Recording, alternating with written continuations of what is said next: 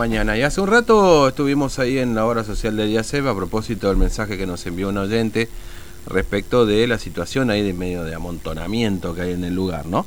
Este, pero bueno, vamos a hablar ahora de eh, algo que nosotros, por supuesto, ya hemos eh, en varias ocasiones hemos charlado, por lo menos en dos ocasiones, respecto de eh, la intervención que tiene que hacer la justicia a través, por supuesto, de una presentación de afiliados para la entrega de medicamentos. Vamos a hablar de esto por otro amparo, eh, por una enferma oncológica también del IACEP.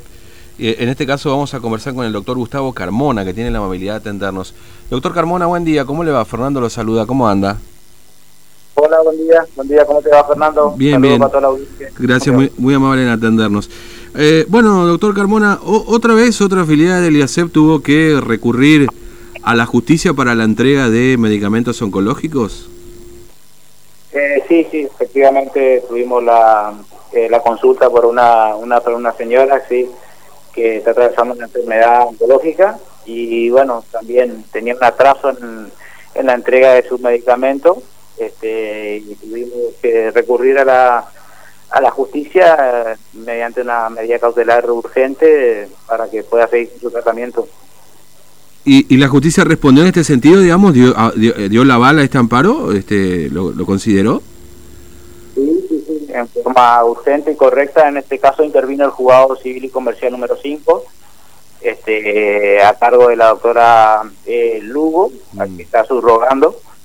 Este, y bueno, sí, este, en forma urgente sacó la medida y estamos se notificó en el día de la fecha, mm. había ser. Claro, hoy, se notificó. Eh, y, cuál es la, historia de esta paciente, este doctor Carmona? Es decir, hace tiempo que no la entregaban, meses, digamos, es de capital. Eh, ¿Cómo es la historia de esta de esta de esta afiliada?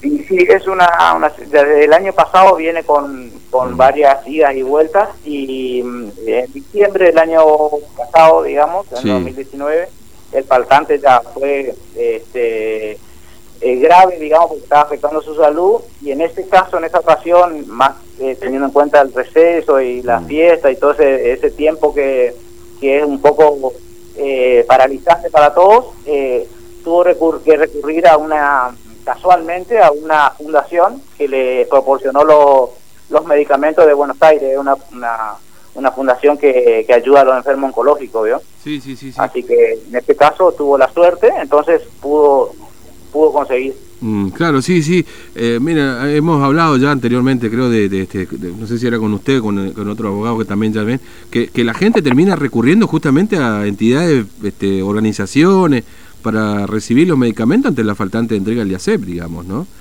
Este, la verdad que sí, sí, la verdad que sí, sí, sí, es una falencia ahí, espero que las autoridades puedan resolver en forma urgente, pensando en el bien de toda de todos los afiliados, ¿no? Ya mm. que es una una, una enfermedad que es grave y que día a día avanza y es eh, la verdad que preocupante para todos, pero bueno, en este caso tuvimos nosotros también una buena respuesta de la justicia que siempre hay que destacar eso porque en este caso mm. este, es muy importante que se pueda eh, actuar eh, urgente, y en este caso conseguimos básicamente la medida y, y bueno, se le intimó ya por 48 horas que le proporcione el medicamento. Mm. Eh, eh, en el caso anterior, este, ¿se cumplió el IACEP, cumplió la obra social con, con la decisión de la justicia, digamos?